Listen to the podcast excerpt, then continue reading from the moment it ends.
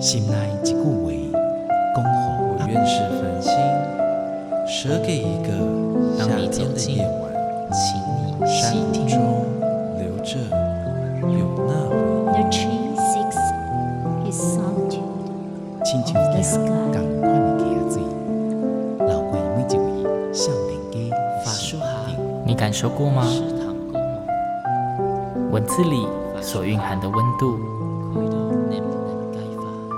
你看见了吗？万音乐中所描绘的画面，现在，让我们一起听闻乐声响。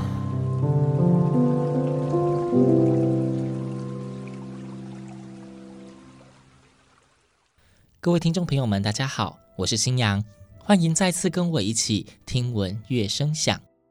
在之前的节目中，新阳曾经有访问过国立新大附中合唱团跟他的校友合唱团微光合唱团的指挥许慧君老师。许老师他当时在节目中介绍了一首非常美丽的歌曲《如此爱你》。节目播出之后，新阳也收到广大回响，所以新阳终于还是经不起好听歌曲的诱惑，我再次邀请徐慧君老师来到节目中。请老师可以再跟大家聊聊他在合唱指挥生涯中遇过的一些小故事，又或者是分享其他好听的音乐给听众朋友们。徐老师好，新阳好，大家好。诶，想先请问一下徐老师啊，因为上次其实我们在聊的时候，我好像没有问这个问题。您投身在合唱指挥这一件事情上面，其实也蛮久了。嗯哼，什么契机让你想要踏上这一条不归路？对，这真的是一条不归路。什么契机哦？如果真的要特别想的话，应该是说我国中的时候念音乐班，在音乐班当中，其实会有合奏跟合唱课。合唱跟合奏课的时间是同时的，所以你一个人也只能够选一个。Oh. 对，那我就到了合唱。嗯，然后后来的话呢，可能因为那个时候自己是班长吧。哦、oh. 然后所以呃，毕业音乐会的时候一定要有一个合唱表演节目。嗯啊，所以就上去比划这样子啊，这是我合唱指挥的第一次经验。Oh. 再来的话呢，就到大学。到大学的时候，呃，一定也会有合唱课，嗯，那、哦、音乐系都会有，对对对对对。然后那时候其实大家也有指挥课，不过我为什么会跟合唱继续结下不解之缘呢？那就是因为我是系学会的干部，嗯、然后就那时候呃要去呃国外参访表演，我是干部，所以我就变成了合唱团的团长。对，然后所以老师有时候不在的时候呢，我就要出来张罗大家。嗯、然后这个应该是我合唱指挥的第二部吧。OK，哦，然后我去考新大附中的时候，其实当时有一个条件，也是呃，不管你是带什么团，管乐团也好，国乐团也好，或合唱团也好，那你就是要有一个职位就对了。嗯，所以那时候我当然就选择合唱团，然后就这样子一直唱唱唱唱，一直练练练练。嗯、呃，星洋，你有在合唱团里面唱歌，你就会知道，嗯、有的时候真的好像会唱出那么一点很厉害的感觉，对，就是大家融合在一起的那个样子，对，会瞬间就是心灵、身心灵都会进化。对，然后如果再唱一些稍微难一点的歌曲的时候，会有一种成就感。所以其实我觉得这一条路应该算是不经意的走了上去。但是，与其你说我是一个合唱指挥，我自己是觉得我还蛮喜欢跟大家一起唱歌，就带大家一起唱歌，我比较喜欢这样的感觉。嗯，所以照这样听起来，您不是主修合唱指挥的，并不是。你现在才知道吗？我现在才知道，真的。其实，在我的人生的学历的过程当中，其实我并没有合唱指挥的这一项学历，到到现在还是没，也没有去补起来，什么都没有。呃，我。中间可能就是我还蛮喜欢去参加研习的，嗯然后还有就是，其实我很想要出国读书，但是我一直没有机会，可能就是因为家庭或者是个人的因素。在我自己上班到国中去教书以后，我存了一点积蓄之后，我有一些机会。我可能就会出国短期的啊。去对进修也好，或者是说去参加国际的合唱比赛，但是我并不是参赛者，我是去看的，当观众、当听众。对对对对对对，对，大概有这么两三次吧。就是这样的机缘，这样。那我觉得合唱指挥的学位对我来说呢，其实真的是遥不可及了。我现在年纪也差不多，也不太可能。但是合唱指挥对我来讲，就是一个身心灵。放松或者是抒发，所以有的时候你看我在舞台上，应该可以说我就只是乱乱比而已啦。对啦，其实我觉得学位或许是某一种成就的代表，但是其实照老师您现在指了这么久，带出了这些成绩，即便没有那些学位的洗练，你还是有一个招牌在那里了啦。谢谢谢谢谢谢。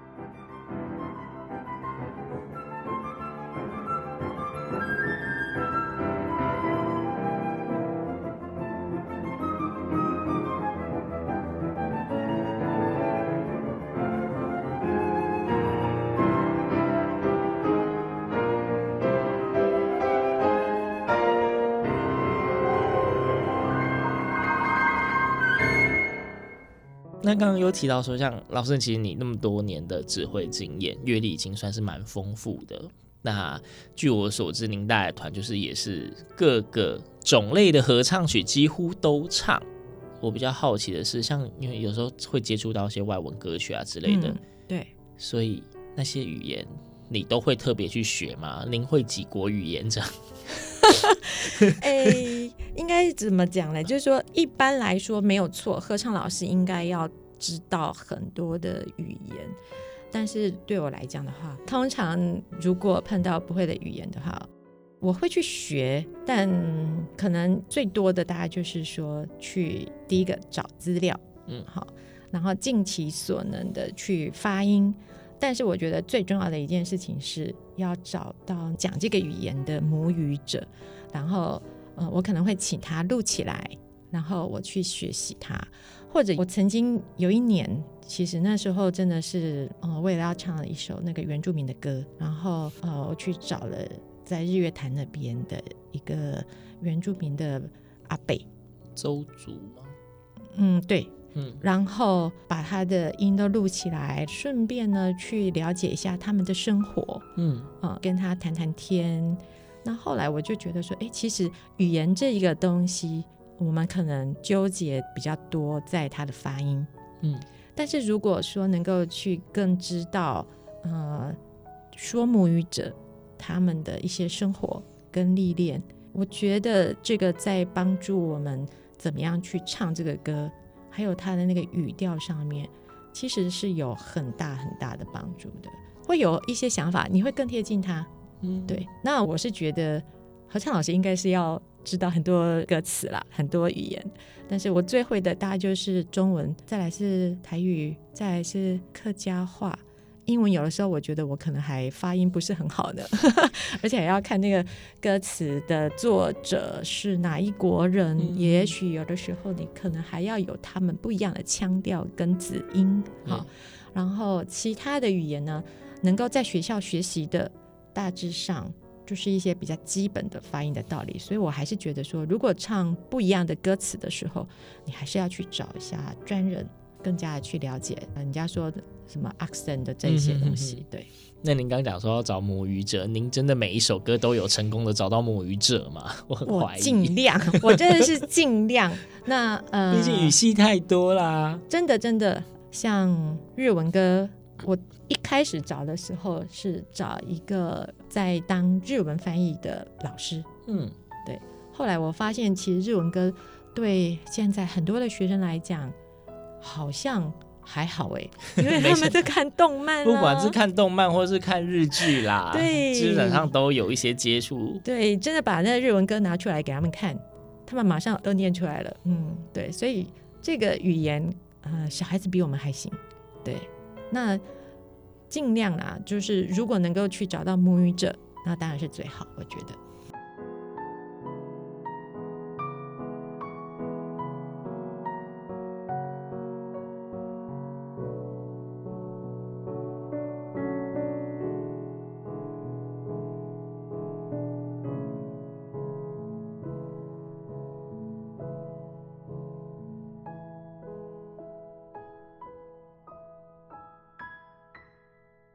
因为新阳现在这个节目，我都会讲说我是文学跟音乐的跨界，当做我节目的主轴。那就想问啦，在合唱曲这一方面，以文学作品填词的歌是多的吗？老师，您觉得以比例上来说？我觉得是蛮多的耶。嗯，因为基本上来讲，合唱作品给人家的感觉可能都是属于比较优雅一点啦，嗯，或者我们说就是在室内的演出，所以他可能要展现的有的时候就是所谓的意境。嗯，对，所以讲到这边的时候呢，我觉得诗人的诗作表情达意，而且嘛，唱歌其实本来它就是以一种歌词为主要展现的目标嘛。嗯，那所以用诗人的诗文变成是。嗯，合唱曲的歌词的部分，我觉得现在非常多外文的，其实也是很多。嗯、那想请问，就是因为其实都算是东方这一边的国家，那日本那一边，他们本身诗文入乐的作品，嗯、这个选择是非常多样的吗？对对，其实我本来对这一块也没有那么清楚，但是因为一个契机去了解了一首歌之后，后来我再去查其他的歌。或者是去了解那位诗人的时候，才发现哇，其实日文歌很多很多都是他们的诗人的作品。有一次呢，我就是嗯、听到学生他们在找很多的曲子，然后他们就呃点了一首歌给我听，那一首歌就一直在那边戏游戏游戏游戏游，但是就碰到那首歌戏游戏游戏游的时候，其实我就在想说啊。发挥一点自己的幽默感，我觉得啊，我好像找到了一个什么很好玩的东西。我就说，怎么会有人把那个戏游戏，好像这样唱起来，好像是我们中文的死啊死啊死啊嘞，个戏游戏游这样子哦。然后我的学生就默默的、冷冷的跟我说：“老师，那真的是死的意思。”然后我整个就啊，这不是幽默，这、呃是事实。对，然后我就觉得这太有趣了吧，就是怎么会？把这个议题放在歌词当中，我们不是唱歌都是要给人家一些光明正面的感觉吗？抚慰的力量。对，然后当然呢，还有一件事就是说，这首歌它的那个呃前奏非常的磅礴。嗯，我当时听的时候会想说，哇塞，这个钢琴家他必须是应该超过十只手指头吧。然后他的脑子对，而且我我那时候就觉得说，哇，那个钢琴的前奏，大家弹完，那个钢琴就差不多擦干净了。后来知道说，哎，这首歌是松下耕老师他所写的。其实这首诗本来是由安徒生，就是那个安徒生童话那位安徒生先生，丹麦的诗，对对对对，文学家，他写成他的丹麦文的诗。然后呢，是由一位呃日本的女诗人叫做山势镜，嗯，她把它翻译成了日文的诗。然后呢，被古川俊太郎这位诗人，应该是呃，在日本非常非常红的诗人哈，收录在他自己的诗集《爱的诗集》当中。那松下耕老师呢，他其实是写合唱曲，写《爱的诗集》，总共写了五首歌。OK，那《爱的诗集》里面的前面四首是古川俊太郎的他。自己的作品，作品对，但是第五首呢，却是收录山势镜诗人写的这个安徒生用丹麦文写出 来的这一首诗人的最后一首歌。嗯，那我当时听的其实是女生版本的哦，因为松下耕老师他其实是写给女生合唱团的，我想应该是这首歌的效果非常棒。那后来呢，嗯、呃，这首歌就出了混声版本。嗯，那出了混声版本之后呢，我就想，好，那我就来挑战看看，所以我就挑战了这首曲子。OK，所以今天老师要跟我们分享的第一首歌曲，请问是由哪一个合唱团演唱的版本呢？嗯，今天呢，我请大家欣赏的这个版本呢，是一零三学年度的时候呢，由国立新大附中合唱团在比赛当中所演唱的实况。那就让我们一起来欣赏这一首由山市静翻译歌词，原文是安徒生，然后收录在谷川俊太郎老师的诗集当中，由松下根老师作曲的诗人的最后的歌，由国立新大附中合唱团所演唱。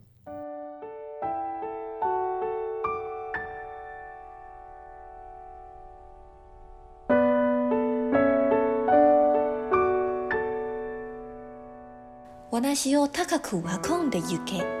お前、强い死よ。魂の大きな国へ。私は神が私に命じた道を进んだ。左をまっすぐに开けて。私が与えたすべては、神よ、あなたのもの。どれだけ私の富があるのか、私は知りませんでした。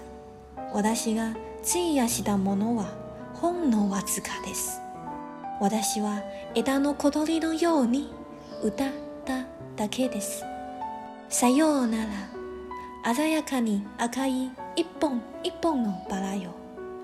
さようなら、お前、爱しいもの。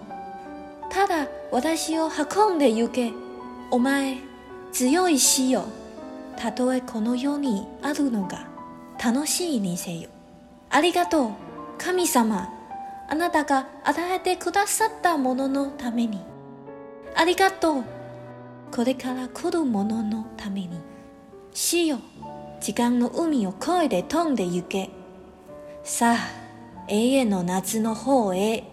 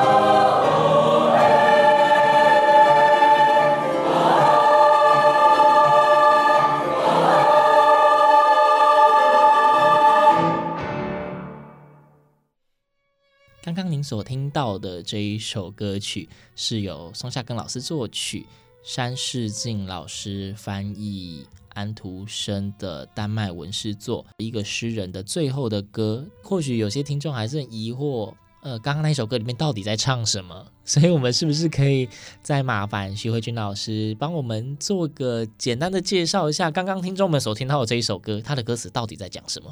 其实这一首歌啊，嗯，一开始拿到的时候，你看到他的歌词，其实会有一点点的震撼哈。他第一句话就说：“带我离去吧，强烈的死亡。”而且他一直不停的在呼喊死亡，死亡，你带我走吧，带我走吧。而且他到最后一句的时候，他还是在那边讲死亡，死亡，死亡。那你就会想说，哇，这是多么一个负面的歌吗？对啊，对。但是去了解了之后，才会更加的明白说，这其实是在讲一种。现在很多人说生无可恋，但是但是这个的生无可恋的意思是比较正面积极的，而不是那么的阴暗的。那基本上来讲啊，这一首诗它分成两段，第一段呢，它就非常的呃磅礴的呼喊死神带自己走。嗯，为什么呢？因为我对人生已经满足。哦，所以是一个觉得他的一生都已经圆满了，对，他已经满足，已经留恋。为什么呢？因为他很感恩，因为他所有的一切都是追随着神的指引而走的。我觉得这首歌，嗯，它是一首充满了感恩跟再见的歌。然后呢，他第二段的时候呢，虽然说在第一段的时候，我一直告诉死亡，来吧，把我带走，带走，带走吧。但是其实我对这个世间还是有一点留恋的，所以在第二段的地方的时候呢，他其实是有有一种非常惆怅的心情，然后跟世间的亲爱的亲人、朋友，还有美好的事物道别。可是呢，他还是非常的相信死亡是上帝永恒的安排。其实这一首诗啊，我觉得它非常的有生命的意义，所以我觉得这一整首歌唱起来。我最感谢的一个字，其实就是“阿里嘎多”。嗯嗯，它最后面它就是“阿里嘎多撒尤那拉”，就是谢谢你，但是再见了。那再见了到什么地方呢？我到了永远的夏天。那这个夏天在这边的意思，其实就是极乐世界也好，或者是说最美好的世界。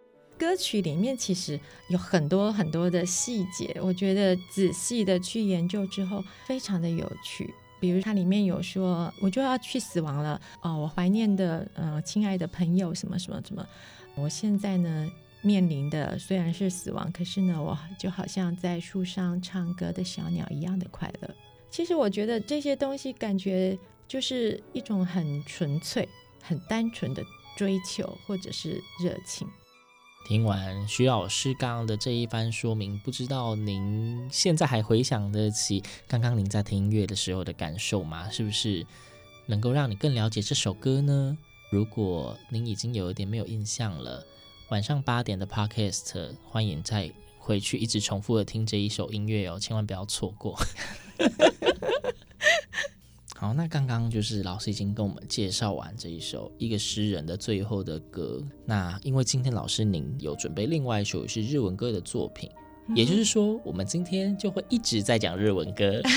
那老师您既然都挑了这么多的日文歌，代表您应该也跟他们耗了不少的时间。那想请问，在这些练习的过程中，你有什么不一样的心得吗？其实唱歌最主要的，我想现在很多老师也应该都很明白，就是歌词。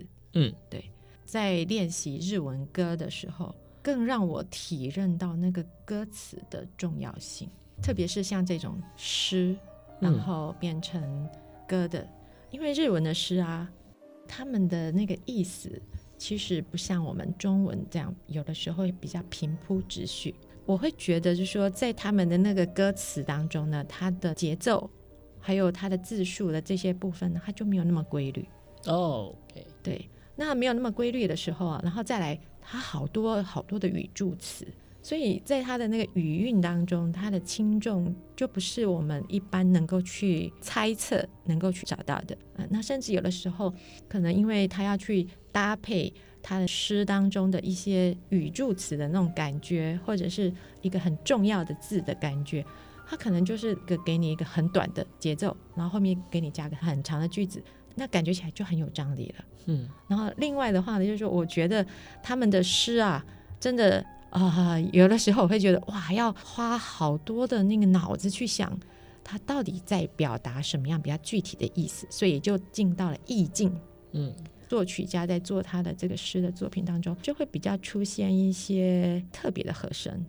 对我来讲，我会去思考，对这个东西，对合唱来说，作品的诠释来说，我会觉得，哎，就会变得比较细腻。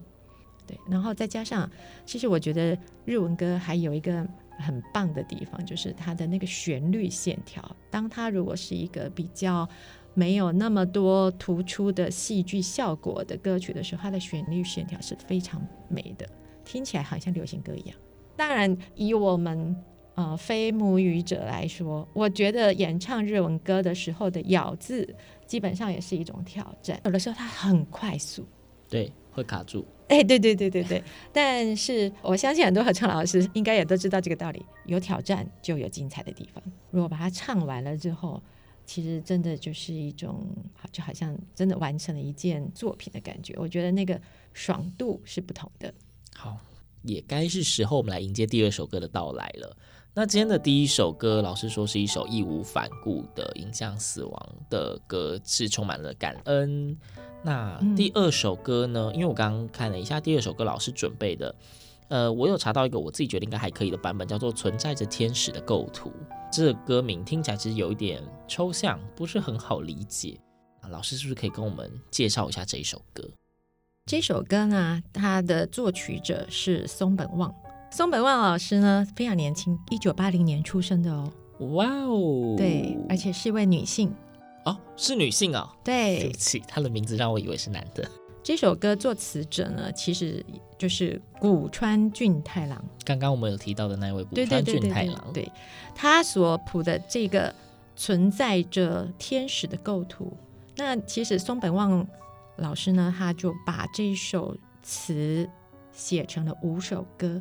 但我今天介绍的其实是他的第五首终曲。所以老师今天要跟我们介绍的是这一套组曲的最后一首最终章。对，这首歌应该是说在这套组曲当中最被人家拿出来单独演唱的。在这个最终章的词的部分呢、啊，其实他讲的呢，就是说天使到底长什么样子？我们一直都不停的在寻找天使，可能天使长得是像呃银铃般的声音吧。可能天使呃有着羽毛吧，可能因为有天使，所以我们就算是受到痛苦的时候，我们也会有被疗伤的感觉。天使，天使，天使在哪里呢？啊，其实会不会我们自己就是那个天使啊？这首充满正能量的曲子。嗯，对对对对对。那这首歌其实呃一开始的时候，松本旺老师他是写给男生的，后来他才把它改成了混声。所以其实呃，我今天介绍这两首歌真的是蛮有意思的。一个是本来是写给女生的，啊、呃，一个是写给男生的。但是我觉得不管是从女生变成了混声，或从男生变成了混声，其实唱起来都别有风味啦，都有不一样的感觉。对，不一样的感觉。毕竟混声就是会有男生女生的音色上的差别，所以在整个音响上听起来它的色彩不太一样。不过我是觉得《天使的构图》最终章这首歌改成混声之后，主旋律的部分比较多是由女高音来担任，我觉得它变得有比较困难一点，可能是当时我还没有办法把学生训练得很好啦。那这一首歌有没有什么其他的亮点？您觉得比较特别的地方，可以跟大家介绍一下？好，这首曲子啊，其实，呃，它真的就是在这整个组曲当中听起来。应该是一般人比较容易接受的，因为它前面的其他的另外四首歌真的还蛮现代的，就是它的旋律可能比较没有那么有调性的感觉。那在这个最终章这一首里面呢，就比较有那种歌的感觉，大家听了之后就知道那旋律很好听。而且呢，一开始我很喜欢他的钢琴，他的钢琴很简单，三拍，噔噔噔噔噔噔，对，就好像。天使在天堂传来的声音，铃铛的感觉。然后接下去呢，只是一个红豆你，真的吗？真的吗？一个问句，然后就慢慢的展开了像流行歌一样的旋律。特别呢是在一段很抒情、很美妙，然后 soprano 从那个咪唱到拉，然后要大声，然后要马上渐弱啊！我觉得这 真的是非常优美。完毕了之后啊，接下来去钢琴一个好像阶梯似的哒哒哒哒哒哒哒哒，呃，马上转环转到这一段啊，这段我的学生非常的喜欢。我听完他们唱之后，我也觉得非常的喜欢。原因是，嗯、呃，因为后面这一段听起来很像动漫，很像动漫，日本的动漫歌曲。哎，对对对，很像动漫。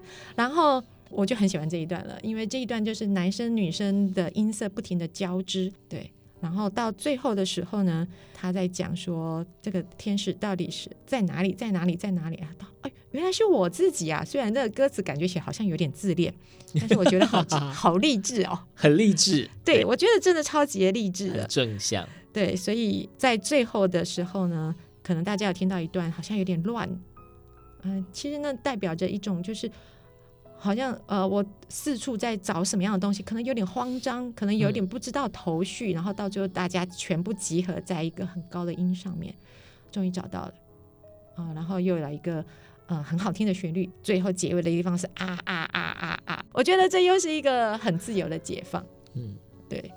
听完老师这一小段的介绍，大家是不是也跟新洋一样迫不及待想要听听看这首歌到底长什么样子呢？节目的最后，就让我们一起来欣赏这一首古川俊太郎老师作词、松本望老师作曲，由徐慧君老师指挥国立新大附中合唱团所演唱的《存在着天使的构图》。听闻乐声响，我们下周同一时间空中再会。